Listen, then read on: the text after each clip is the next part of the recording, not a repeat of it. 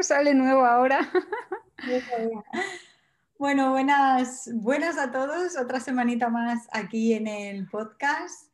Eh, es mi segunda entrevista y estoy muy contenta porque, bueno, la entrevistada no es otra persona que mi hermana, mi hermana Isabel y mi socia. Así que, bueno, estoy súper contenta de, tenerte aquí, Isabel, y de que hayamos podido cuadrar un poco nuestras agendas para vernos para vernos hoy entre Costa Rica y Gales. ¿Qué tal estás?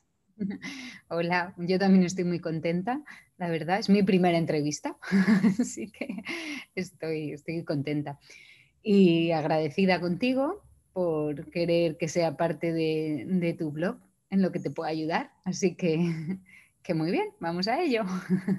Es genial. Bueno, pues yo eh, os quería traer a mi hermana eh, porque para mí desde desde que, sobre todo desde que empecé a trabajar con ella y desde que empecé a conocerla de verdad, porque Isabel y yo pues nos llevamos cinco años y tenemos una hermana por en medio también, eh, pues al final para mí la, la, conclusión a la que llego es que Isabel es una persona que es de la típica de que la sigue, la consigue, ¿no? O sea, al final, aunque se le pongan todas las barreras que tiene delante y que se le van apareciendo, ella acaba, eh, busca su sueño, persigue su sueño y poco a poco pues eh, va consiguiendo sus pequeños objetivos, eh, no, sin, no sin esfuerzo, ¿no? Así que quería traerosla, traerosla al canal porque, bueno, ella y yo nos mudamos más o menos en el mismo año. yo me vine a Gales a vivir y ella pues se fue a Costa Rica con su familia.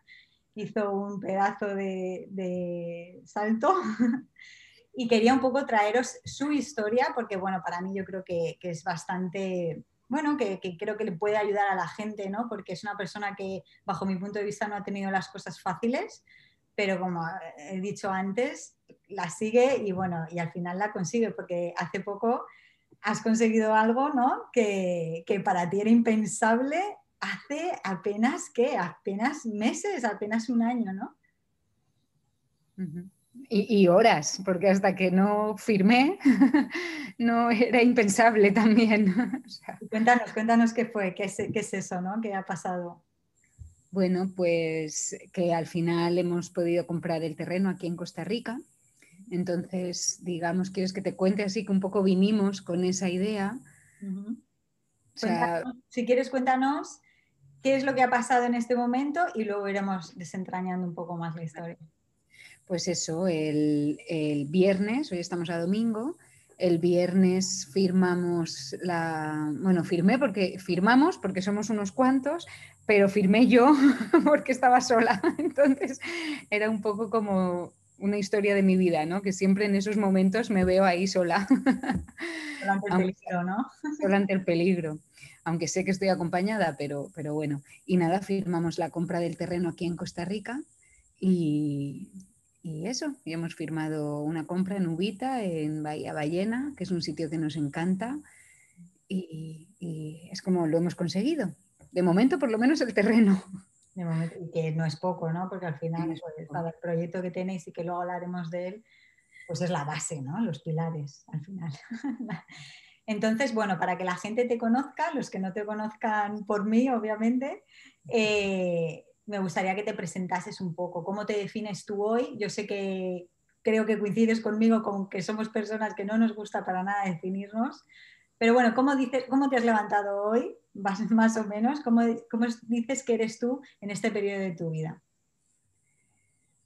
Sí, como bien dices, cada vez, porque creo que hace unos años sí que me definiría, pero cada vez me gusta definirme menos, porque es como encasillarte y, entonces creo que, bueno, siento que hoy me he levantado como voy a intentar hacerlo lo mejor que pueda al día de hoy. y, creo que esa puede ser mi definición, ¿no? A día de hoy, porque, porque sí, porque eh, intento aprender y también otra cosa es como disfrutar, aceptar y disfrutar de lo que acepto. ¿no? O sea, quizás puedan ser mis, mis dos mantras con los que me levanto, ¿no? Hacerlo lo mejor que pueda y aceptar lo que venga, intentar disfrutarlo. Y en esos momentos que de repente veo que me estoy poniendo nerviosa tal, como parar, respirar, que puede sonar muy tópico, pero, pero sí, son, creo que es mi, mi definición hoy en día, ¿no? Ir a por las cosas, permitirme caerme, disfrutar si me caigo, disfrutar si me levanto y, y eso. Entonces, bueno, disfrutar si te caes, eso, eso cuesta mucho. cuesta. muchísimo, sí, cuesta muchísimo. cuesta. Yo creo que, al final también tú eres una persona que, te has caído varias veces, ¿no? Y que, que bueno, que, está bien ese, ese, aprendizaje que vas sacando, ¿no? Que al final hay que, hay que disfrutar hasta de eso, ¿no? Sí, porque yo no me permitía el, el caerme. Entonces he sido como muy exigente y no me he dado cuenta, he sido muy exigente conmigo, exigente con las situaciones y como con mucho control. ¿no? Entonces eso no me permitía disfrutarlo. Entonces ahora no digo que lo disfrute como, wow, qué pasada, me acabo de equivocar. No, pero para mí ya disfrutarlo es, no me fustigo y no estoy ahí, come la bola, come, porque yo era como, madre mía, he hecho esto, madre, madre, y ahora es como, bueno, ya está, no lo has hecho, no puedes hacer nada, ya está a eso me refiero con disfrutarlo, ¿no? Con decir, bueno, pues aprende de eso y un pasito más para adelante. Muy bien. Cuéntanos para la gente que no te conozca cuál es tu contexto. Así, tienes una niña, estás casada, dónde estás ahora mismo, pues eso, el contexto en el social o general en el que vives. Pues sí, estoy casada, tengo una hija que va a cumplir 11 años. Eh, Estamos viviendo en Costa Rica, en Ubita, que es un pueblecito muy pequeño de Bahía Ballena. Eh, está en el Pacífico. Y, bueno, pues nosotros, el contexto es que ahora mismo estamos Sira y yo solas, porque Manu se ha tenido que ir. Nosotros, bueno, te salto ya al, claro, es como que todo se enlaza. Nosotros vinimos aquí también un poco para buscar estar en familia, ¿no? Porque Manu, que es mi, pareja, siempre estaba fuera. Siempre él se pasaba tres meses fuera, uno en casa, tres meses fuera, a lo mejor estaba dos, pero vamos, como que siempre estaba fuera. Y realmente mm, hemos pasado así los siete primeros años de Sira. Entonces, eh, nos vinimos aquí con la idea de intentar hacer algo juntos, hemos estado tres años, llevamos ya tres años y un par de meses, y justo a los tres años y un mes, pues Manu se ha tenido que ir otra vez. Entonces, ahora mismo mi contexto es que nos volvemos a ver Sire y yo aquí en Costa Rica con el terreno comprado, pero que Manu se ha tenido que volver a ir. Muy bien. Pues vamos a meternos entonces en, en harina, es decir, cómo entonces, bueno, estábamos en Alicante hace tres años y algo, estábamos las dos en Alicante, teníamos, bueno, nuestra empresa, que seguimos teniendo nuestra empresa, que funcionamos, eh, bueno, a distancia, obviamente, y, y pasan cosas, ¿no? ¿Cuál es tu historia? ¿Qué pasa? ¿Cómo pasa? Y, cómo es eh, este, cómo llega Isabel, Sira y Manuel, cómo llegan a, a Costa Rica. Que bueno, que no, había, no era la primera vez, todo se ha dicho, que estabais cruzando vosotros el charco yendo para allá, pero no específicamente a Costa Rica. Cuéntanos. Sí, a ver, eh, realmente es que el viaje empieza como antes, ¿no? O sea, yo haciendo, hace poco estaba pensando, meditando, dejándome venir ahí el, el por qué Costa Rica y cómo fue y tal. Y entonces, claro, yo me doy cuenta, porque quería escribir en mi blog precisamente sobre esto, y yo me doy cuenta de que desde que yo era pequeña yo me quería quedar en todos los sitios donde íbamos de vacaciones. Por suerte, por suerte nuestros padres, una cosa que sí que han hecho es llevarnos de vacaciones bastante, ¿no? Entonces, eh, yo siempre me quería quedar. En la isleta del Moro, que era un pueblecito súper pequeñito de pescadores, pues estoy hablando hace que 20 años o, o 30, y yo me quería quedar allí. Me daba igual trabajar de camarera, de lo que fuera, me quería quedar. Entonces, a donde iba, yo me quería quedar donde, donde iba. O sea, era como que me encontraba muy bien cuando salía.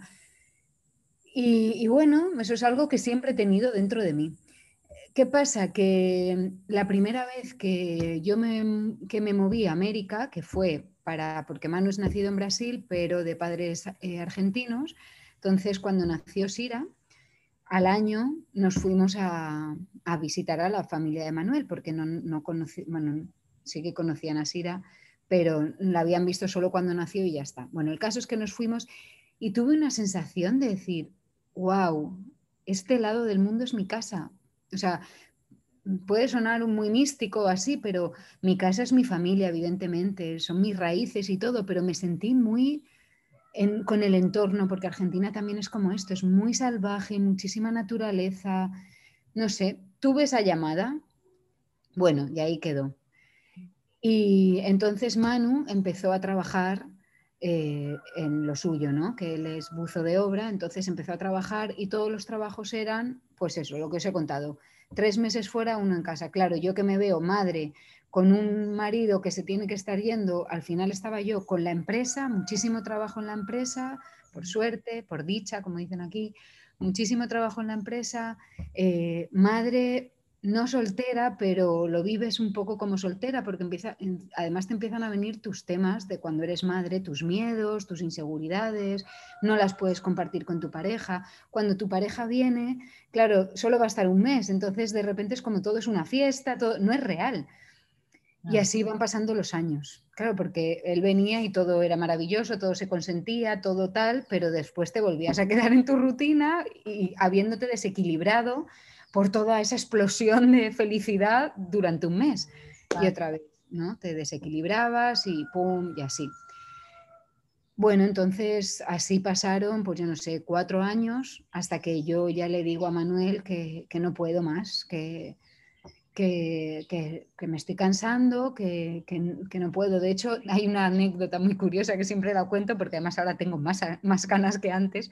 Es que Manu cada vez que venía me decía, Isa, cada vez tienes más canas. yo, le decía, no te fastidia. Le digo, tú sabes lo que es llevar aquí una empresa, una hija. Todo, sola, tus venidas que nos llenan de fusión, pero me descontrolas así en cuanto a los esto. Luego de repente te vas y tengo que volver a poner orden yo. te quedas con la figura de autoridad todo el rato, claro. Claro, entonces, pero era muy chocante, ¿no? Porque me decía, cada vez te sale más canas y digo, no te fastidia cómo no me van a salir canas.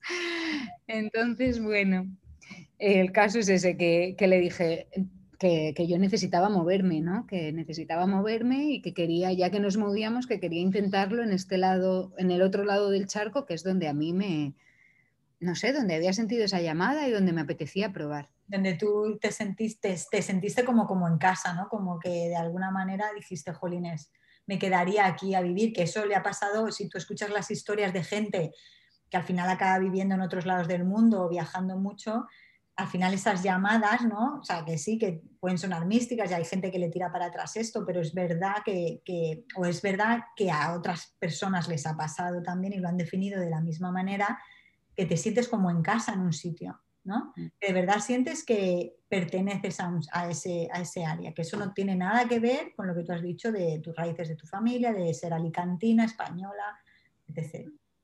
¿Y entonces qué? Entonces, ¿cómo Manu qué dice ante eso?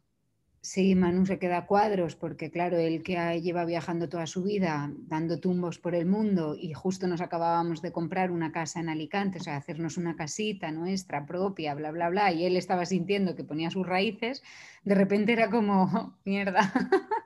Pero bueno, por suerte también Manu es como es y es aventurero y, me dijo, bueno, la vida se vive una vez y si quieres probarla, y él también empezó a darse cuenta de lo que él estaba sufriendo teniendo, llevando este estilo de vida, ¿no? Estando separado de nosotras y viviendo en medio del mar todo el rato, con hombres, pues eso, que, se ven solo tres veces y a lo mejor ya nunca más los ves, que no puedes tampoco intimar. Entonces, él se estaba dando cuenta que también se estaba encerrando mucho. Pero una vida también esa, ¿no? Que es una vida complicada también. Claro, una vida muy dura, que ahí es cuando él de repente se para y se da cuenta de que él está endureciendo también su corazón. O sea, que son cosas que no nos damos cuenta, que bueno, esto es a lo que, a cómo me siento ahora, pero luego lo cuento. Entonces, em, eso, él me dice, vale, pero lo que vamos a hacer es, en vez de irnos así de una, vamos a darnos un par de años como para viajar, mientras que yo tenga, o sea, en mis vacaciones, que él también se pudiese coger vacaciones y vamos a viajar por los países que más o menos nos gustan para ver para ver qué onda, a ver cuál, dónde, dónde ponemos el huevo y a ver cómo nos vamos, qué, qué hacemos, dónde vamos. O sea, mm. que, que, tenemos que vivir de alguna manera, ¿no? Teníamos que buscar trabajo y todo, sobre todo él, que yo, por suerte, te, estamos trabajando. Y, y, nada, bueno, pues ahí empezamos. Empezamos por Perú, hicimos Ecuador, eh, fuimos a Brasil, todo por cosas. Pues a Perú fuimos porque yo soy una enamorada de Perú, de Perú, porque me encantan las civilizaciones antiguas. Entonces, es un país que si las zonas del mar estuviesen como más pobladas, seguramente yo acabaría en Perú porque me encanta su comida, me encanta su... Bueno, me falta conocer México, que también me gustaría, me, me llama mucho la atención. Pero bueno, empezamos por Perú, pero claro, como que la zona de Cusco me flipa, pero yo soy de mar y Manu también, su trabajo ya lo dice. Entonces, pues sí que nos gusta mucho para viajar, pero no. Después el hermano de Manu montó un bar en Ecuador, en un pueblecito, pero igual fuimos y llegamos y era como, wow, no era demasiado duro, o sea, demasiado duro en cuanto a que no era lo que era como un pueblo de mucha fiesta, mucha y nosotros no buscamos eso, ¿no? Somos gente de, de, de, rutinas, de conectar con la naturaleza, o sea, no nos queríamos ir a meternos a un sitio donde la gente va allí para pegarse a la fiesta.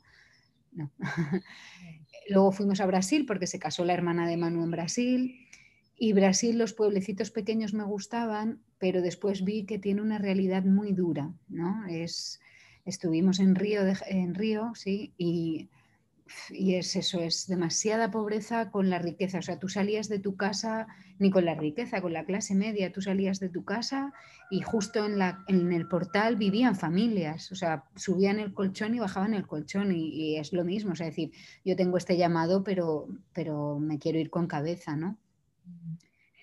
Y nada, y ahí era como que pasaban los años y no salía. Y de repente empezaron a, a pasar por delante de mí eh, yo no veo la tele, pero empezamos a ver como documentales de vez en cuando y tal, o sea, pero era como que siempre salía a Costa Rica y cogía una revista y salía a Costa Rica y, y eso que dices, oye Manu, ¿y Costa Rica? Porque yo le decía México, claro, y él me decía, México no, que hay mucha violencia, yo eso no quiero, tal, no sé cuántos, entonces empezó a salir Costa Rica. Empezó a salir Costa Rica y vamos, eh, de repente se empezó a aparecer la palabra, me acuerdo en la familia, se, se, oía cada vez más el tema de Costa Rica, nosotros estábamos diciendo, pero esto de Costa Rica, ¿qué? ¿No? y efectivamente, pues ahí os decidís, ¿no? ¿Y cómo, cuándo, tomáis esa decisión y qué pasos dais para, empezar el tema, ¿no? De, vivir, de trasladaros a Costa Rica a vivir? Pues nada, tomamos la decisión ya en un momento en que eh, yo ya no podía más. O sea, yo ya le seguía, Manu seguía trabajando y yendo y viniendo. Y yo notaba que yo de verdad me iba a enfermar. O sea, y no digo con esto que todo el mundo tenga que hacer, ¿no? O sea, esto es una cosa para mí de, de yo no podía con la presión en el trabajo, con el estar sola con Sira, con, o sea, estaba como ahogándome un poco y, y, y yo sentía que, que de hecho me empezaron a salir ronchas por la piel, que me decían que era esclerosis, ¿cómo se dice? No sé. Sí, y los temas me fui a hacer pruebas y no eran, y me decían que era del estrés, y, me empecé a sentir muy que me ahogaba, ya, iba a cumplir 39 años, y era como, si iba a cumplir 7, o sea, es como que o lo haces ya o no lo haces, ¿no? O sea, como eh, ya yo sentía que era el momento y decir, entonces, nada, hablé con Manu y le dije, Manu, ya, porque es que además, y lo digo, llegaba a sentir que si no es que me iba a tener que separar, o sea, porque era como decir, yo te amo, yo te quiero, yo sé que tú me quieres, eh, queremos estar juntos, pero llega un punto en que yo estoy dejando mis mejores años de vida en, esto y, yo quiero intentar una vida contigo, pero es que si no, yo tengo que, seguir, o sea, llega un punto que, es, que es, para mí era complicado, las personas no lo sé que hay una situación, vamos, no sé si estarás de acuerdo conmigo, pero hay una, hay una sensación, yo también la he tenido, de hartazgo, que yo le llamo la sensación de hartazgo, de tocar fondo, de decir es que no puedo más, o tomo una decisión y empiezo a moverme para otro lado, o no hay nada que ya me ancle para seguir, ¿no? O sea, es esa situación de decir, o tomo una decisión para todos mis esfuerzos ya ir encaminándolos hacia otro lado, aunque lo otro no venga, no sé, en un, en un espacio relativamente corto, pero por lo menos yo ya cambio mi dirección y me muevo hacia allá, o no me, o ya me, ¿sabes? Es como dejarte, ¿no? Dejarte morir o dejarte llevar, o de, ¿no? Sí, sí, es dejar, y es un poco como dejarte morir, porque estabas perdiendo la ilusión. Entonces estás perdiendo la ilusión por las cosas y es como que la, lo que yo me he dado cuenta ahora es como que la vida, dejas que la vida te lleve. Y tú no tienes, tú no tienes un, no control como hablaba de antes, ¿no? Sino como decisión. O sea, como esa cosa que dicen que esa energía vital que somos, no la tienes. Entonces estás como muerto en vida. Claro, de tú elegir, de que estás eligiendo tú y no te están arrastrando, ¿no? Y ahí viene lo de la felicidad de las equivocaciones, o sea, es decir, bueno, pero la he elegido yo.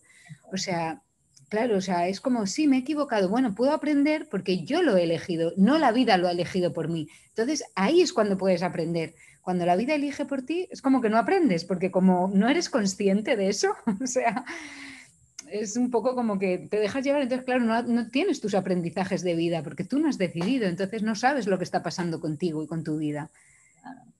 Y entonces que os movéis para allá. Eh... Entonces nos movemos, claro, yo ya se lo digo y fue relativamente rápido. Yo no sé, no sé si tardamos seis meses, cinco meses, o sea, es que fue todo muy rápido porque además resulta que empezamos a mover ficha y resulta que unos amigos de una persona que conocíamos tenían unos amigos en Costa Rica que nos dijeron venir, que tenemos trabajo, pero tenéis que estar aquí en abril.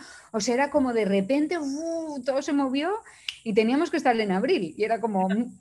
Perdona que te interrumpa, pero es que yo no sé, pero en otras ocasiones de tu vida, tú en cuanto has tomado una decisión, de repente ha hecho todo, y ha cogido de velocidad crucero a meterte un sprint y allá Isabel que te apañes, porque con tu casa también pasó lo mismo, es decir, con tu casa de Alicante más o menos pasó lo mismo, con el viaje a Costa Rica pasó lo mismo, ahora con el terreno está pasando lo mismo. es como que cuando tú tomas una decisión, pasa el de velocidad crucero a, ¿no? a las últimas, al último sprint. Sí, al último sprint todo en una semana y encima todo sola, pero no en plan de, ay, estoy sola, pobrecita. Yo sé que es como ese aprendizaje de decir, venga, y tienes que hacerlo tú. Allá que voy. Pero sí, y fue así, el sprint ese total. Y nada, entonces nos tuvimos que deshacer, sea, deshacer de, de todo, o sea, deshacer despedirnos de la familia, despedirnos de la casa, que llevábamos solo dos años viviendo ahí. De hecho, mi primera inquilina vivió más, ha vivido más años en nuestra casa que nosotros. y, nada, y, bueno, y, nos, y, allá que nos vinimos, el 26 de abril, llegamos hace tres años. Y la verdad es que, bueno, los, los inicios no fueron fáciles, has cambiado de casa nueve veces, creo. Cambio de casa nueve veces, Llegamos y no teníamos el trabajo, la gente esta no nos contactó hasta 15 días después. Eh, yo eh, con la incertidumbre tatuada, vamos. pero total, porque nosotros veníamos un poco como, bueno, hay un posible trabajo, bla, bla, bla, pero llegamos y con el dinero ahí llegamos, no supimos nada, 15 días sin saber, a las tres semanas de estar en ese sitio nos dimos cuenta que no era ahí, nos salió un posible trabajo aquí en Ubita, nos cogimos y nos vinimos aquí a Ubita. Desde Tamarindo, llegasteis a Tamarindo. Vamos a Tamarindo, sí. Nos vinimos con el perro, con Thor, mm. que es el perro lobo, que es gigante. A la gente le da mucho miedo aquí los perros, no nos alquilaban casas por el perro, o sea... ¿Qué, qué por resumir, porque son muchas cosas, Isabel, pero por resumir, dime tres o cuatro anécdotas de los inicios, pues por ejemplo como la de Thor, ¿no? De cosas que te pasaron o que os pasaron, de decir, ostras, pues mira, esto, el trabajo, Thor y tal, pues ¿qué, recuerdas así un poco de resumen de estos tres años? De, anécdotas en este sentido, ¿no? Pues esa puede ser una, la del trabajo, ¿no? Lo de que, eh, aparte, yo le decía a Manu, no, no, nos podemos enfadar ni nos podemos, porque estas personas, a saber dónde están y qué están haciendo, y es como decir, gracias a que ellos nos dijeron tenéis que venir aquí en esta fecha para que nosotros nos podamos mover, nosotros dimos el paso, porque lo mismo no te mueves o te mueves con mucha más lentitud. Entonces, gracias a eso nosotros aceleramos y nos vinimos. Entonces, pues bueno, el dicho de no hay mal que por bien no venga. Esa una. Luego otra de Thor fue que también nos lo llevamos porque es el hermano de Sira, vamos, lo tenemos desde que tiene 15 días y Sira es amante de los animales y no podíamos irnos de España sin algo que ella sintiese como... Y fue el que nos abrió las puertas a todo en Tamarindo. O sea, ah. la gente nos paraba, nos paraba para hablar y nos invitaban a fiestas. y nos invitaban a, oye, venir, que vamos tal. En la playa la, gente nos reconocía por el perro, se venía, se sentaba con nosotros, todo era como que Thor fue como nuestro relaciones públicas. Sí, sí, total. O sea, por un lado nos cerraban las casas, pero por el otro lado nos abrían a la gente.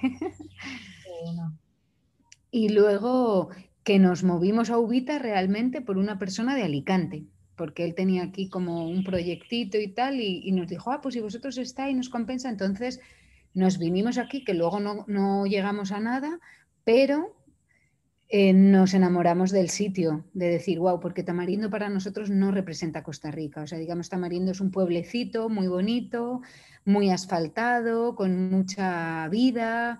Eh, es más como irte a un pueblo de España, ¿no? Pero no tiene tanta vegetación porque es un sitio donde no llueve mucho. Y entonces, claro, llegamos aquí, que por los contra, pues es un sitio donde la gente está más separada porque hay mucha selva y el mar está todo junto, entonces como que la gente vive más en la montaña, entonces no hay un núcleo social, entonces es más difícil eh, hacer amigos pero es más la vida real de, venirte a vivir a este sitio, o sea, de si quieres vivir la experiencia de lo que es Costa Rica, de lo que es la selva y el mar todo junto y todo este hábitat, es este sitio. Hay, llueve, hace sol, hay bichos. Bueno, lo de los bichos, yo quiero dedicarle un capítulo aparte porque vamos, la de cantidad de fotos de arañas de colores y de historietas de, bueno, si seguís a Isabel en Instagram veréis sus, sus historias, que yo, vamos, es que no me las pierdo. yo solamente entro en Instagram todos los días para ver las historias de cuatro personas, entre ellas mi hermana, para ver qué bicho ha sacado hoy, o que si una iguana, que si una rana que cuelgan haciendo dominadas, que si lo que sea, ¿no? Que si una araña de colores, que si un tucán, bueno, cuando vi el tucán era un tucán, ¿verdad? una cusinga, pero son más pequeñitas las cusingas, es como, no sé si hay en más sitios, pero aquí es típico la cusinga. Es eso. Son más pequeñitas, pero tienen un pico larguísimo. Yo no sé cómo no se caen para adelante. Bueno, pues eso, que, te queda, bueno, eso tiene que ser impresionante, ¿no? O sea, una de las cosas de Costa Rica es eso, ¿no? Que, ¿Cómo defines tú ese país en, tu vivencia de todo lo que has vivido en ese sentido a nivel animal y natural? O sea, para mí es, es que es, es, increíble, o sea, es maravillosa, es vida, o sea, es vida pura, es vida pura, o sea, y aparte es de vida de la que puedes aprender. O sea, porque es que es constantemente estás viendo la vida que hay cuando no hay, o sea, cuando no intervenimos en ella. Esto se dice mucho, pero cuando estás así, porque claro, aquí esto es un pueblo muy pequeñito y encima aquí no se vive, o sea, sí, está el pueblo ubita, pero que está ahí, pero por norma general aquí vive la, gente en la montaña, pero no es masificado, es una casa aquí, otra allá y es inmenso, o sea, aunque el pueblo, aunque el país es muy pequeño, pero es muy, está muy poco poblado. Mm. Entonces, claro, no, no le afectamos a la naturaleza y además aquí mucha gente sí que tiene respeto por, hay mucha gente que ha venido de fuera que respetan el estilo de vida de aquí, respetan la naturaleza, ¿no? Y como que se le tiene muy en cuenta la naturaleza. Mm. Entonces es eso, es, es que es vida, es que estás completa, bueno, mirar, o sea, entonces eso está lleno, está lleno de animales todo el rato y pues la rana venenosa que apareció el otro día, ayer por primera vez en tres años, menos mal, porque eso sí que me da miedo, vi una serpiente casi de gigante por ahí pasando súper rápido, que le tengo miedo porque pienso que me van a atacar, que las serpientes no atacan. Pero claro, cuando veía lo rápido que iban, decía, madre mía, pues si eso te persigue y te... no, no hay manera de escapar de Yo, no. es que tendría que hacer terapia allí, o sea, a ver, a mí no es que me den miedo los bichos ni nada, a mí lo que me dan es asco realmente, y sobre todo las arañas, no puedo con ellas, y yo creo que, o sea, si me voy a vivir a Costa Rica tendría que hacer yo qué sé, eso, terapia de aproximación para hacerme un poco...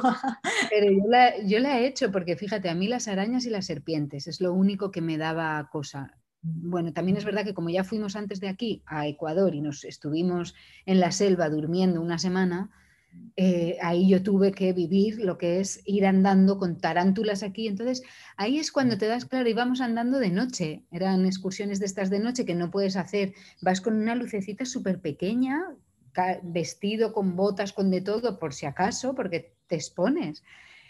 Pero ahí es donde realmente te das cuenta de que no te pasa nada, que los animales no te van a atacar. Simplemente tú tienes que ir con la precaución de ir muy cauteloso, de tal, de saber por dónde pisas, de ir con botas. a ellos, claro. Claro, pero realmente ahí fue donde yo me di cuenta de que las arañas no te van a saltar a atacarte. Esas son las películas que hemos visto de pequeños de aracnofobia y cosas así que te saltaban las arañas, pero eso no es real. Entonces yo he estado con una tarántula así de grande aquí y decir, ah, vale, te estoy viendo y la tarántula está ahí en plan de déjame en paz, o sea, no me, vengas a fastidiar. Y luego, claro, y luego con otra aproximación, Sira, que los ama los animales, me decía, mamá, tú sabes lo que pasa, que tú ves una araña, o sea, tienes que ser cauteloso, eso sí, dice, cuando tú le tienes miedo a una araña, a lo mejor la araña es así, pero el miedo que tú tienes hace que la veas así. ¿No? Entonces ella me daba su explicación lógica y es lo que tú dices, al principio pues te vas acercando, vas viendo cómo se cogen, vas viendo que no te atacan y simplemente es decir, no ahí con la escoba, ¡ah, te mato! Sino te saco fuera, ahí a lo lejos con mi palito, aquí ahora siempre vas con un palito, siempre tienes cosas a mano por si te ves el bicho y siempre pues eso, precaución de sacudir los zapatos, ese tipo de cosas, ¿no? Rituales, por si acaso, bueno. Rituales del por si acaso. Y ahí te das cuenta de la importancia del ritual. Vale, entonces, bueno, llegáis eh, a Costa Rica, no sin nueve mudanzas, ir con la mochila a cuestas, que la ropa totalmente mojada, que no se os secaban las mochilas, historias impresionantes y... Que te pudría la ropa, sí. Efectivamente. ¿Qué eh, tema el terreno, ¿vale? ¿Qué idea ¿Cómo, se construye? O ¿para qué es ese terreno? ¿Cuál es vuestra idea inicial a día de hoy? Porque sabemos que todo esto es súper mutable ¿no? y, puede pasar cualquier cosa, pero ¿por qué eh, habéis comprado junto a, socios ¿no? y colaboradores? ¿Por qué habéis queríais un terreno en Costa Rica? ¿Qué pasa? ¿Qué queréis hacer con ese terreno? Pues mira, es algo que es curioso, porque yo le decía a Manu, ¿de dónde ha salido esta idea? Porque tú y yo, mira si me acuerdo, cuando nosotros nos casamos, que nos hicisteis la despedida de soltero, nos hicisteis un, un test. y era cuál era el sueño, ¿no? Y resulta que coincidimos en un montón de cosas y una de ellas era tener un sitio de retiros Claro, tener un sitio de retiros, de, o sea, como a mí me encanta recibir a gente y a Manu le encanta el salvajismo, la naturaleza, lo que es hacer fuego, tal, no sé cuántos, enseñarle a la gente. Y entonces, pues como que salió ahí que los dos teníamos el sueño de tener un sitio donde recibir a gente en un lugar que estuviese entre la selva y el mar, porque nos encanta el mar, pero que haya selva. Entonces, pues eso, eh, de repente era como, ostras, Manu, es que tenemos la misma, la misma, el mismo sueño, la misma idea, no sé de dónde ha salido esto, pero es algo que está ahí. y, bueno, pues entonces cuando llegamos aquí a Ubita dijimos, wow, bueno, cuando nos vinimos a Costa Rica era un poco esa idea, ¿no? Decir, a ver si montamos algo, de si sale algo, como para que podamos trabajar juntos, para que Manu no tenga que estar yéndose y viniendo, o sea, que formemos un proyecto familiar. Y Sira, que le encanta esto también, o sea, Sira te lo dice, mamá, yo quiero montar algo. Y cuando fuimos a Ecuador a montar el bar con nuestro cuñado, bar, restaurante, un poco de todo era eso, eh, Sira era feliz. O sea, y Sira me dice, mamá, ¿y si montamos un restaurante, mamá? ¿Y si montamos un no sé qué? ¿Y si montamos un, o sea, ella es como, pues eso, es una alma como nosotros ahí. Entonces, bueno, pues esa era un poco la idea, venir a ver si encontrábamos algo que nos pudiésemos permitir y, construir algo juntos, que, es lo que tú bien dices, todavía no sabemos el qué, o sea, porque es muy mutable y, bueno. Pero cuando llegamos vimos que era un poco un sueño inalcanzable porque eran todos ya demasiado caros. O sea, lo del sueño este de los terrenos baratos en Costa Rica era como hace un siglo. Mm. Ahora no era así. Pero bueno, de repente apareció la oportunidad de una persona que vino de vacaciones y que nos dijo, oye, que esto me gusta y si vosotros queréis y estáis aquí, yo os ayudo. Y, bueno, tampoco ha sido fácil eso. no, ha sido nada fácil. Bueno, hemos buscado, mira, de hecho la abogada eh, nos decía, porque Manu iba mandándole los terrenos que encontraba, pero Manu se iba pateando todos, aparte Manu era de los de dejar no ir por inmobiliaria, Manu se iba por en medio de la montaña, que es selvática total, con el Land Rover que, hemos, que compramos, que tiene más de 30 años, y, allí se iba a dejar papelitos. Los forraba porque aquí llueve muchísimo, entonces él ponía, por favor, llámeme, dejaba su número de teléfono y forraba los papelitos y les dejaba ahí en los terrenos en un, en un palo. y así, así nos y así nos iban llamando y le iba mandando los papeles a la abogada y la abogada nos decía, es que yo no sé vosotros qué os pasa que encontráis todos los terrenos que tienen problemas. Mm. Claro, se ve que son los que no se habían vendido, a los que llegaba Manu con el papelito.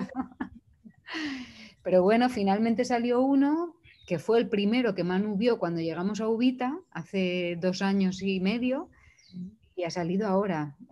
Pues al final consiguió hablar con el hombre y eso, que sí, que no, que más barato, que más caro, que sí, que no. Un montón de tiempo de negociaciones y al final salió. Al final salió. Y vuestra idea, bueno, es hacer una especie de, bueno, de, sitio en el que podáis recibir a gente y en el que la gente pueda ir de vacaciones, ¿no? Y, de alguna manera vivir una experiencia lo más, pues eso, natural o vinculada con la naturaleza posible y ese es un poco el inicio, ¿no? Esa es como la base.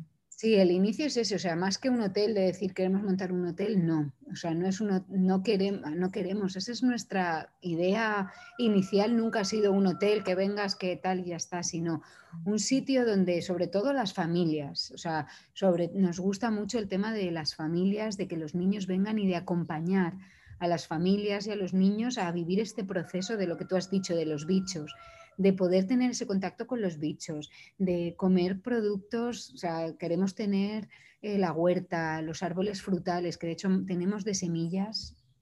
O sea, Manu ha estado tres años, Manu y Sira han estado tres años cogiendo, recolectando semillas, reforestar. O sea, todo lo que es ayudar, además contribuir como a la naturaleza, ¿no? Con, las cosas autóctonas. Entonces, que, que, se pueda vivir eso, cocinar en el fuego, hacer fogatas por las noches y cocinar ahí. Por la mañana que desayunes eh, recién cogido del árbol. O sea, que aunque suena muy así, aquí se puede hacer, aquí puedes vivir realmente de lo que te da la tierra.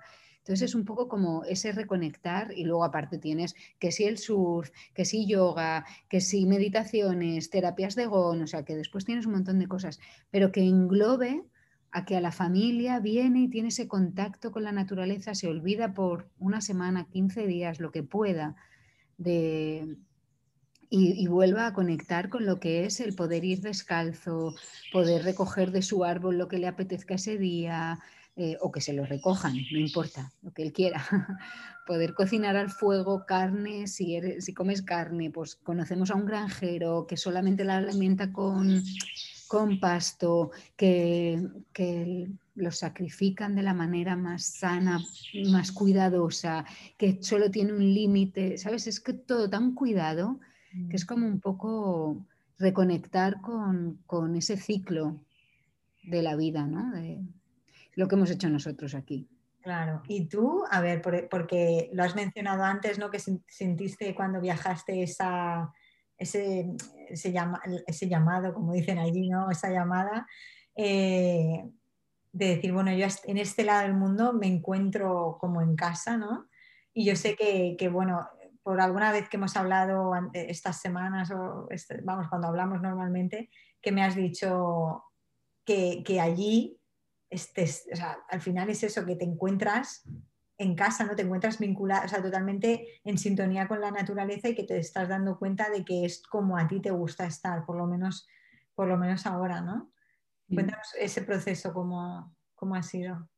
Sí, pues realmente te digo que es como un proceso de desintoxicación. O sea, que es que también son cosas que se dicen mucho, pero que yo creo que hay que interiorizarlas como decir, es el simplemente hecho de disfrutar, que eso también para mí me parecía un topicazo, porque al final dices, es que sí, se dice mucho, pero no es tan fácil disfrutar de las pequeñas cosas, ¿no? Mm. O sea, y es real, cuando tú no tienes aquí, y creo que ahora con el COVID encima nos ha pasado a todos, cuando tú no tienes, aquí no tenemos, sí, hay restaurantes, pero hay pocos, y sinceramente, para mí, claro, venimos de un país que se come muy bien. Aquí, pues ir a un restaurante tampoco te van a dar nada, ¿sabes? No son cocinas muy elaboradas, es bastante caro. Entonces, y tú puedes comer muy rico en tu casa. Eh, entonces, cuando no hay tiendas, no tienes como para hacer eh, eso, o sea, aquí quedas con la gente en la playa o para irte al río. O sea, todo lo que quedas es para cosas muy con la naturaleza. Cuando son épocas de lluvia, tienes que quedar antes de las 3 de la tarde porque a las 3 suele venir la lluvia y chao, olvídate porque llueve. Entonces, pero entonces estás en el eso, en el darte cuenta, porque mucho tiempo lo pasas en casa, mucho tiempo lo pasas dependiendo del tiempo, mucho tiempo lo pasas en la naturaleza. Tú tienes tus horas de trabajo y luego los ratos que tienes de sociabilizar o de... es en la naturaleza. Entonces ahí es cuando te das cuenta que no necesitamos nada más. Mm. Que realmente, o sea, que sí, que está bien, que quedar con los amigos, que todo eso sí, claro, pero que no necesitamos eh, es como, como que cuando tienes un mal día, si realmente te vas a estar tú, a darte un paseo, ya está. o sea, no necesitas ir a beberte una cerveza, no necesitas ir a, o sea, que, lo hagas, que no estoy diciendo que no lo hagas, pero que creo que nosotros, o yo por lo menos, estaba muy acostumbrada a que, ay, sí, a ver si sales ya, quedas y te tomas algo, como para que se haga tu desconexión. Y que no digo que no esté bien porque mucha gente vive de ello y sí, es necesario y es muy agradable, pero muchas veces nos creamos dependencias en eso y no nos estamos quitando del problema, nos estamos creando otro porque si no haces eso no estás bien, cuando realmente solo te necesitas a ti mismo. ¿no? Esa ha sido mi, mi conexión de que como he estado con la naturaleza y conmigo, y ese ha sido mi vida durante tres años, y más ahora desde un año y seis meses que llevo sin poder salir de aquí, en el sentido de que he estado completamente aquí, sin irme a España, sin volver, sin... Pues te das cuenta de eso, de que no necesitas, solo te necesitas a ti y, y a la naturaleza, o sea... Está claro. La naturaleza puede ser cuidar una plantita, porque puedes decir, sí, es muy fácil porque tú estás ahí con toda esa naturaleza, pero es que la naturaleza puede ser el cuidar una planta, o sea, porque es como el, ¿sabes? Es ver cómo está. Mira, el otro día, bueno, no sé si viene al caso, pero es que es una anécdota que, que, que me parece bonita, porque teníamos un bananero aquí y había un, estaban haciendo un nido de pajaritos. Todos los días por la mañana nuestro desayuno era ver cómo los pajaritos iban a ponerle cada vez más ramitas, más tal, más cual. De repente vino y había justo lo habían hecho encima de un bananero y el bananero estaba ya a punto. De repente vino una lluvia colosal y deshizo el, el Nosotros era como, no, pobrecito, todo, todo el día trabajando. Y ellos daba igual, ellos siguieron. Bueno, ahí los veías, y aparte veías a la pareja que iban, venían, tal, tal, tal. Y de repente viene la dueña del terreno donde estamos viviendo y como quería las bananas, ¡zasca! Corta el bananero y deja el, el nido en el suelo. Y nosotros nos llevamos una desilusión cuando vimos el nido y se lo dijimos a la mujer y ella, bueno, bueno. Nada, cogimos el nido y lo volvimos a poner en la rama de al lado para ver si así.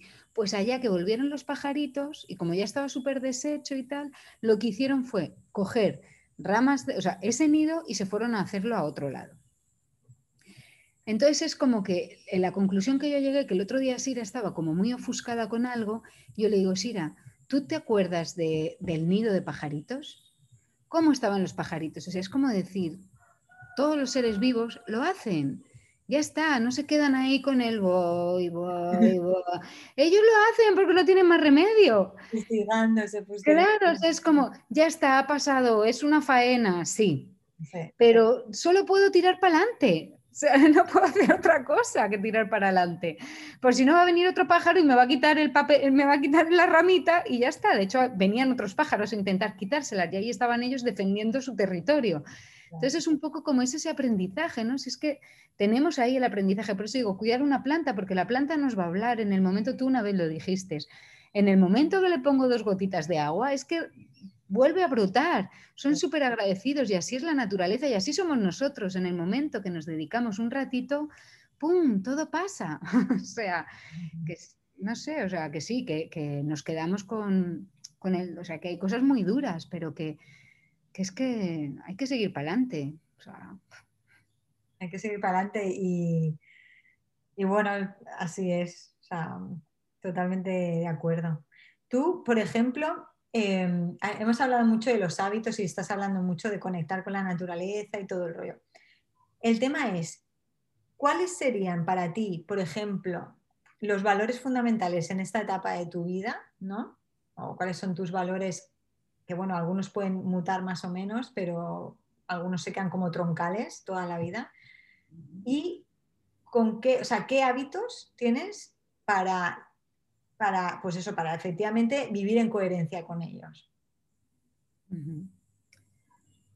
Pues mira, eh, la compasión, ahora en un momento como valores, eh, la compasión el, dar y recibir también, porque muchas veces o damos mucho o pero no nos dejamos recibir o recibimos mucho y no damos. Te refieres a saber dar y saber recibir también. Saber dar y saber recibir, claro. O sea, saber dar y saber recibir, la compasión, la escucha. O sea, la escucha y no, que puede ir muy ligado con la compasión, pero la escucha de algo que me he dado cuenta es de el no dar consejos. Quiero decir, o sea, sí tú puedes decir algo y tal, pero realmente cuando alguien viene a hablarte, yo creo que también en nuestra sociedad estamos muy acostumbrados como al, al estar opinando o el tal, ¿no? Entonces es como un poco no, o sea, la persona lo que necesita, lo que necesitamos, yo creo las personas es que realmente nos escuchen. O sea, es, es que estemos presentes donde estamos, o sea, como la presencia, también eh, una, como un, como, una, como un valor, de estar presente cuando alguien te está hablando y no estar aquí, allá, allá, sino estar presente. Yo creo que eso es muy valioso porque realmente es lo que necesitamos. Si estás presente, puedes tener una escucha activa, eh, compasión, no juzgar. ¿Y qué eh, serie de rutinas te vienen? Eh, pues prácticas a lo mejor para, pues eso, para recordarte esto, para saber que, estás viviendo en sintonía con eso. Hmm. Me acecho mucho, estoy muy al acecho de mí. O sea, intento, bueno, aparte de que yo sí que medito, o sea, creo que mm, para mí me, me gusta mucho el levantarme, temprano. Me gusta levantarme temprano, acostarme con el, con el sol también relativamente pronto. Eh, me gusta levantarme y hacer ejercicio desde hace bastante tiempo, que, que, es algo que me sienta muy bien. Me levanto muy pronto, hago ejercicio, medito un poquito, pero medito, o sea, no en plan de me voy, sino de como del estar presente, de, de eso que he dicho antes, de muchas veces ahora las estoy haciendo guiadas como para mm, el, prepararme el día, digámoslo así, ¿no? O sea, como el saber que, bueno, este día está así, van a venir cosas y yo estar presente.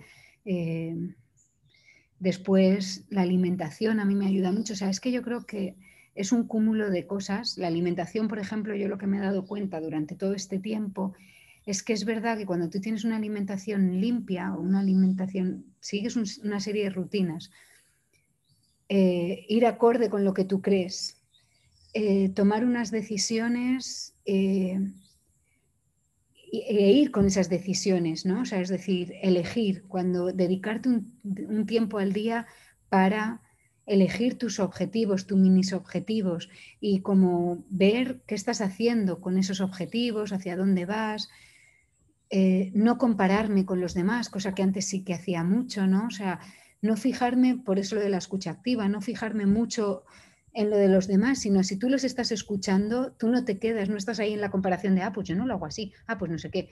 Si algo te llama la atención, sí, porque puedes aprender, pero, pero como que tú ir con, tu, con, con lo que tú crees, ¿no? Con tus objetivos, con tus mini objetivos.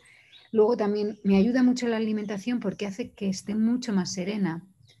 ¿no? Cuando, cuando como lo que realmente me sienta bien y me respeto en eso, porque hay veces que, que, no lo hago por glotonería o no lo hago por lo que sea y realmente yo siento los efectos. Ahora no me castigo, pero siento los efectos de nebulosa mental, de estoy cansada, entonces ahí es como el círculo vicioso.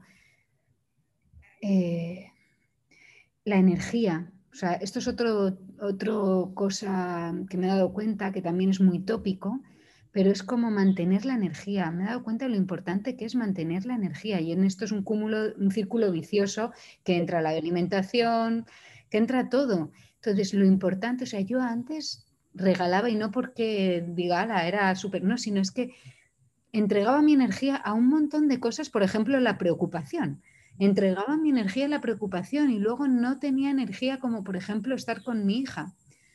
¿No? Entonces yo creía que sí, que estaba ahí presente, pero yo no estaba presente porque estaba tan cansada. Entonces, yo ahora me doy cuenta de que yo tengo que cortar en algún momento dado con los mensajes de texto, con el trabajo, eh, tengo que cuidarme en la alimentación, tengo que dedicarme cuando estoy muy ofuscada, irme a dar un paseo mm. para relajarme. Entonces, son como es como cosas muy sencillas que hacen que tu energía esté y cuando tú notas que realmente estás empezando a estar cansada, corta y, descansa un poco y, eso, y vete a pasear, pero no cojas el teléfono, no llames a nadie, ¿no? Porque muchas veces también tenemos como, bueno, me distraigo. Me distraigo y llamo a un amigo, que a veces sí se necesita, no sé, es que son tantas, estás pidiendo, son tantas pequeñitas cosas que, es eso, ¿no? Es cuida tu energía, es dedícate un ratito a ti, cuida tu alimentación, fíjate, y no con eso te digo que sigas un cosa, sino mira qué te sienta a ti bien y realmente comprométete contigo. Es que es, es un compromiso con uno mismo, escúchate y séte fiel. y cada uno lo sabemos. Eh, sí, yo creo que hay un poco de confusión a veces entre el término este del autocuidado eh, y lo que es realmente el autocuidado, porque hay muchas veces que se, pues eso, que se habla del autocuidado y realmente te estás maltratando cuando tú te estás diciendo que te estás autocuidando. Y es lo que tú dices, es decir, yo siento lo que con respecto a lo de la alimentación, que lo, he hablado en, en, bastantes capítulos, que, que cuanto mejor te alimentas, mejor tú, o sea, mejor te sientes, pero es que además tu cuerpo te enseña a elegir también.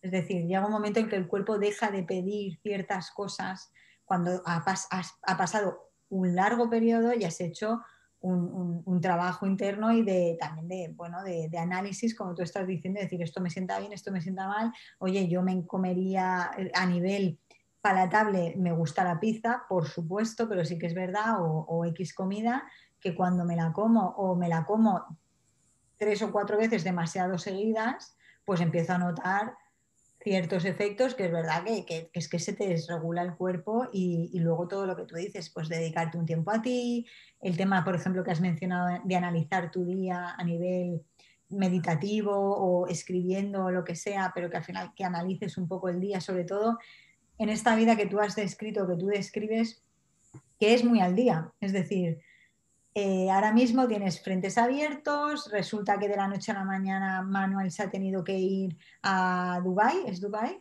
Sí, Manuel se ha tenido que ir a Dubai, vosotras estáis eh, que, no sabéis si cuál va a ser el próximo paso.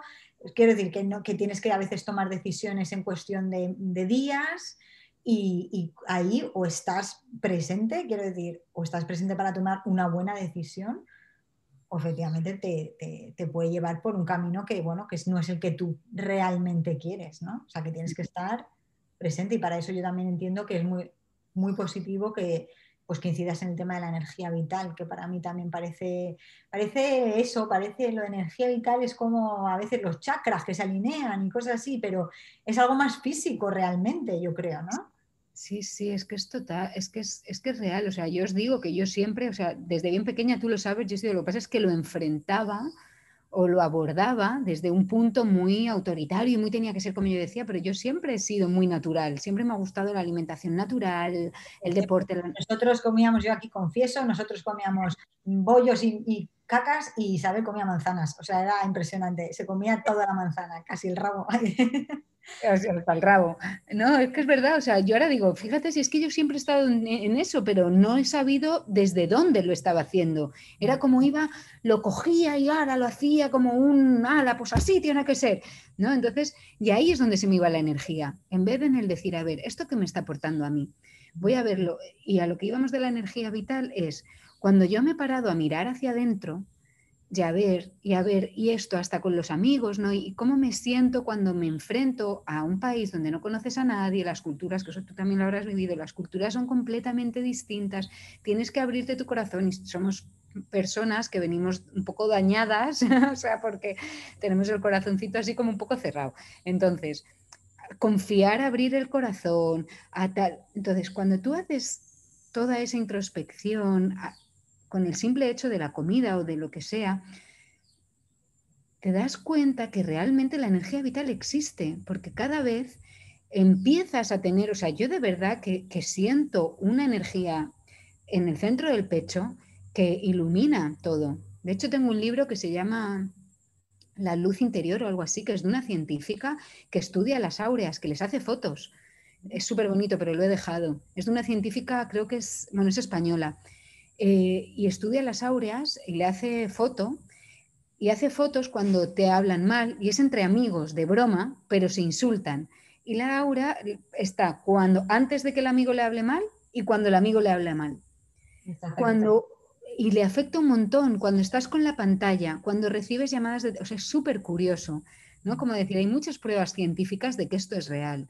Mm. Pero además de eso, no solamente es esto, es que tu voz interior, o sea, tu guía por lo que tú has dicho de vivir el día a día, tú, te habla, o sea, y estás más claro con lo que tienes que hacer, porque sí que es verdad que ahora todos vivimos al día. Yo ahora voy a hacer las maletas, me voy a España si todo va bien el sábado y, y, me voy con las maletas que no sé para dónde voy a ir cuando llegue, porque no sé si me voy a ir a Dubái, si me voy a volver a Costa Rica, no sé lo que va a pasar.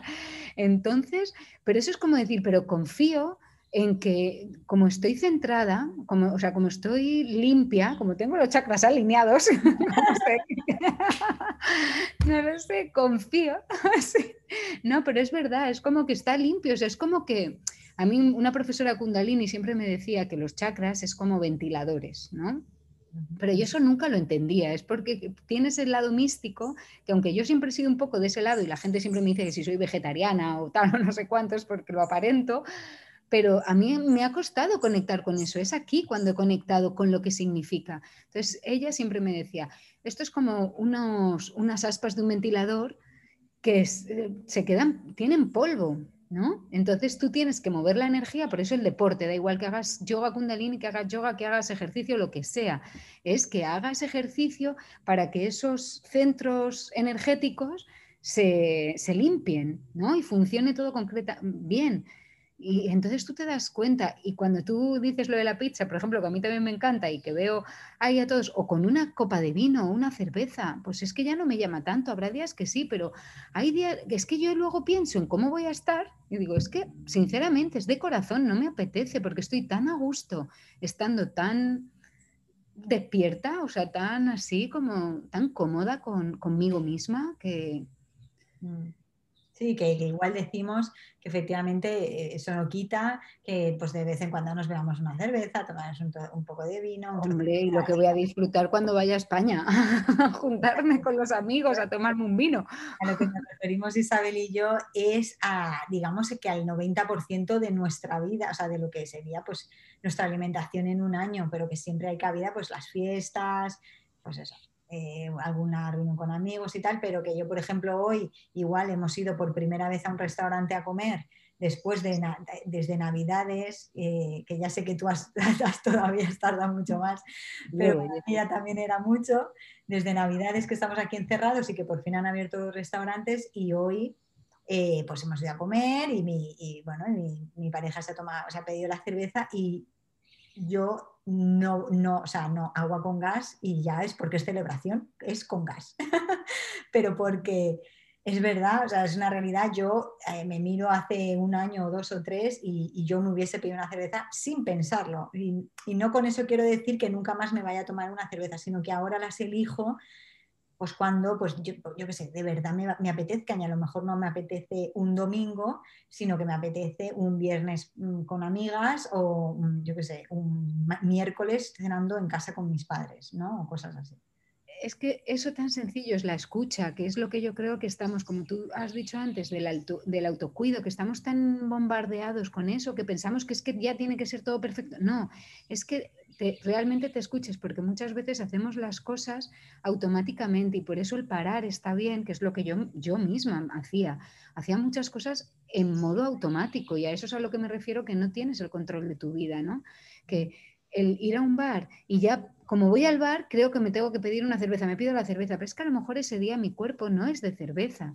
Y no pasa nada por beberse un agua, pero también es que dirán, ah, es que como todos toman, yo tomo. Y no es que esté mal, a mí me encanta. Y a mí me encanta tomarme un vinito. Y el día que me apetezca, lo hago, pero ese día lo hago porque digo, hoy me apetece. Pero no porque voy al restaurante me voy a pedir un vino. Ni porque viene un amigo con una botella de vino, voy a beber vino, porque a lo mejor a mí es que ese día no me apetece. Entonces, a mí lo que me, o sea, mira, lo que me ha gustado, o sea, lo que cada día me hace estar más tranquila con esta vida natural que hablamos es escucharme. O mm. sea, es ese de decir, ostras, ¿no? Hoy me, doy besitos porque digo, hoy no me apetecía y he podido decir no y, no ha pasado nada. O sea, es que hoy me he sido fiel. Me he sido fiel, esa, yo creo que a lo mejor Claro, me he sido fiel. A lo mejor es eso, es una conversación, es aún me voy a la playa, es aún con Sira, por ejemplo, ¿no? El, tenerla más en cuenta de verdad, el escucharle de verdad, el que tenga su lugar, o sea, es sernos fiel, no porque, o sea, no porque es la costumbre, lo hago así porque ya está, no, párate y pregúntate si para ti es, es para ti, o sea, porque da igual que sea para el otro, para ti. nos perdemos, nos perdemos. Pero sí, y lo de la escucha activa, bueno, totalmente, ya sabes que, que yo bueno, acabo el, el, cursito de escucha activa y de hecho Celia, la profesora, va a venir al programa la semana que viene, o sea que, que, hablaremos un poco de eso. Y sí, lo de la escucha activa también para mí ha sido, ha sido algo importante y yo que, por ejemplo, que ya sabes que también estaba metida con el tema de la disciplina positiva, está súper ligado y es verdad que cuando te pones de verdad a escuchar, eh, y bueno, y a escuchar a los pequeños ahora, pues, y hacer el reflejo, ¿no? lo que es la, práctica de la escucha activa y hacerles el reflejo emocional, te das cuenta de que llegas a muchos más lugares y, el sentimiento, yo por ejemplo en el curso hemos practicado la escucha activa y el sentimiento cuando tú realizas escucha activa de sentirte escuchado es incomparable. O sea, de verdad, cuando haces esas prácticas te das cuenta de que no te escuchas, o sea, no te escuchan igual que tú no escuchas, ¿no? Entonces eh, te das cuenta de lo que es realmente estar ahí y escuchar y estar presente, ¿no? Bueno, vamos a mover ficha, Isa, porque si no se nos va esto, que tú y yo nos vamos, nos liamos, nos liamos. Y como encima no hablamos tanto, pues claro, esto es como una conversación de hermanas. Totalmente. Bueno, quiero ya acabar la, la, entrevista hablando un poco de... Eh, bueno, ya, hemos hablado de lo que has descubierto en Costa Rica, eh, que al final, pues esa conexión con la naturaleza, ese darte cuenta del valor de las pequeñas cosas, de la cotidianidad, del escucharse, estar presente, etcétera. Eh, ¿Cuáles dirías tú que son los desafíos que la vida te plantea en general? O sea, que te ha planteado en el pasado y te sigue planteando. ¿Cuáles son esos desafíos que se repiten y con los que parece que tú vas a tener que lidiar o por lo menos sabes cómo aceptar ¿no? ¿Y eh, qué objetivos personales tienes? Eh, digamos que más o menos a, corto plazo y, y a largo plazo si tienes alguno, ¿no? Esas son como las dos preguntas finales. Ok. Em, a ver. Los desafíos que me plantea la vida son eh, vivir, así como te estoy diciendo, presente la incertidumbre. O sea, vivir en presencia con aceptación y gozo, porque son cosas que pueden ir separadas y para mí tienen que, o sea, a mí me lo presentan como unidas, es eso, la incertidumbre con, con aceptación y gozo. Eh, ¿Qué más? ¿Qué otras cosas me... Sí, eso como el, el, el confiar, la confianza también en la vida, porque como tú bien has dicho, o sea, aunque muchas veces me he encontrado sola delante de, las, todos los frentes que se me han abierto, que han sido bastantes, y que muchas veces digo, jolín, otra vez, ¿no? Pero, pero siempre han salido para adelante. Y como tú bien has dicho, ¿no? De, al final es que lo consigues, ¿no? Entonces es como que confianza y entrega, de decir, entonces va como ahí unido. Y, y bueno, creo que eso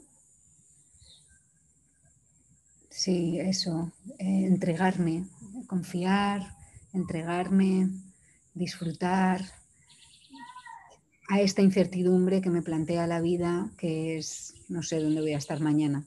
Y que de alguna manera también te ha planteado siempre, porque eh, yo resumo aquí un poco, pero me acuerdo cuando que tú lo has contado muchas veces eh, a otras personas, que cuando tú encima conseguiste como tu primer trabajo, enseguida que viste una oportunidad para crear tú tu propio negocio, o sea, saltaste de un trabajo, o sea, lo dejaste y te fuiste, agarraste dinero y te fuiste a por tu otro proyecto sin... No sé si estáis oyendo a mis hijas gritar, esto es muy normal en mi casa. El caso es que, que tú te entregaste al otro trabajo, o sea, que te metes en... o sea, ya no es que tú te venga incertidumbre a ti porque sí, sino es que a veces eres tú la propia que la genera, ¿no? sí, sí, yo la busco, sí. Entonces, cuando, sí, con el trabajo, bueno, mi primer trabajo, sí. No tenía ni idea, dije que sabía de todo y me quedaba por las noches a, a, ver cómo lo hacía. O sea, cuando mi jefa lo hacía, yo me ponía detrás y apuntaba y por las noches practicaba porque no tenía ni idea de cómo se hacía. Y luego sí, con la revista lo, me lancé. Fue por un accidente que tuve de coche tenía un dinero ahorrado, me fui a la imprenta, le pregunté, ¿cuánto vale? Tengo tanto. ¿Lo podemos hacer por este precio? Y allá que me lancé. Por eso te digo que...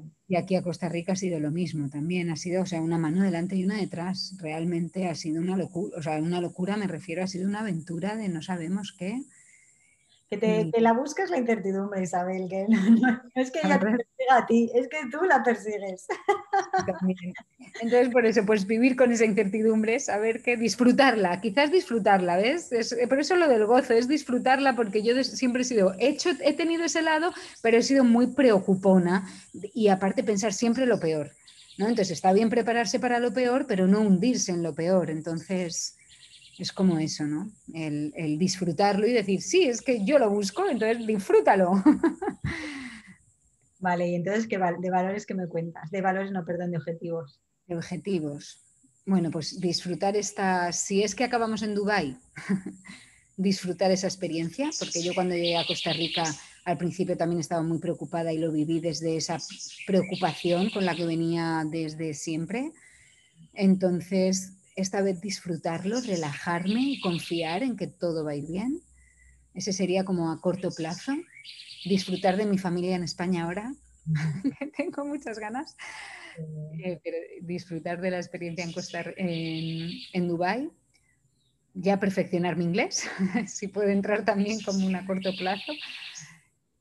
Y, y a largo plazo, pues bueno, y a corto plazo también como eh, todo el tema de, que estoy haciendo ahora también mucho formándome para, para hacer varias terapeuta de varias cosas, entonces como tener la confianza, porque llevo muchos años en esto, que es en lo que me doy cuenta, que muchas veces creemos que no, yo digo, es que toda mi vida ha sido esto, toda mi vida ha sido natural, yo empecé a los 18 años con el autoconocimiento, o antes, Entonces, como ya el posicionarme ahí y, también con esto.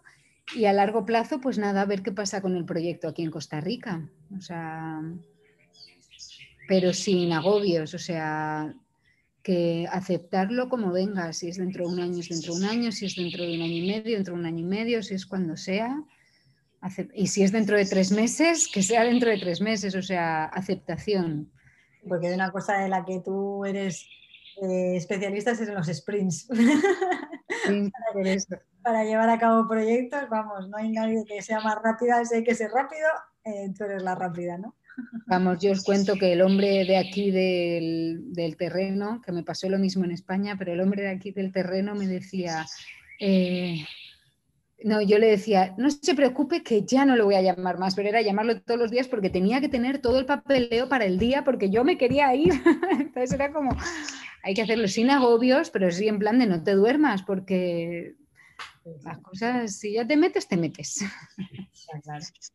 Bueno, pues no sé si quieres decir algo más, eh, contar algo más, si queréis, bueno, eh, si quieres mencionar dónde te puede encontrar la gente, sobre todo por el Instagram, para las historias de los bichos, que son muy interesantes, y ahora por los de Dubai o quién sabe, ¿no?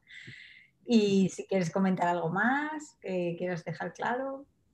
Ah, no, yo que gracias por esta oportunidad. Para mí es muy, muy, o sea, me llena mucho el corazón porque eres una persona muy importante para mí.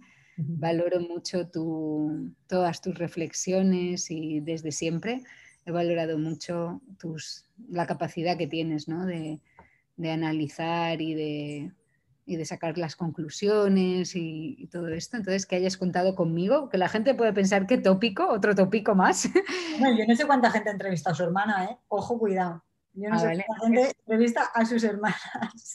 Pues no lo sé, pero para que sepáis, no es un tópico, es de verdad. O sea, para mí es, es, es, importante, muy importante que Ana me haya llamado y me haya dicho que me quiere entrevistar. Es como que me ha alegrado mucho.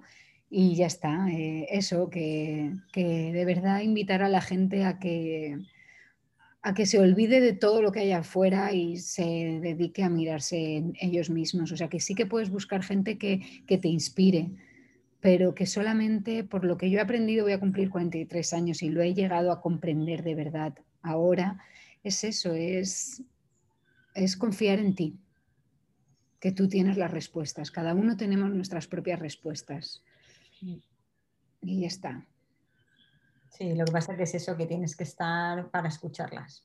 Claro, tienes que estar, es, o sea, tienes que ser valiente en el sentido de que, que, hay muchas veces que las respuestas que te das tú mismo van en contra de lo que, es que es totalmente en contra de lo que tú estás haciendo. Entonces hay que ser valiente para decir, venga, por lo menos inténtalo. Y una vez que te has metido, es que ya después no quieres salir porque dices, wow, es que estoy tan a gusto. que no quieres salir. Entonces, bueno, esa sería la conclusión, que seáis valientes. Merece la pena. Pues muy bien, Isabel, pues lo vamos a dejar que, si no se hace largo este capítulo. Desde, tu estampa verde, yo también tengo estampa verde, pero de, otra manera, ¿no? Pero madre mía, mirad. ahí sale también el tupper. desde tu estampa costarricense y aquí pues yo desde Gales. Pues nada, te mando un beso y un abrazo, que muchísimas gracias por aceptar mi invitación. Y, nada, que nos vemos pronto en España, que todo vaya bien, ojalá, ojalá, sí, por fin. y un beso muy grande. Y nos haremos una foto con un vino para que veáis que... una pizza. y una pizza.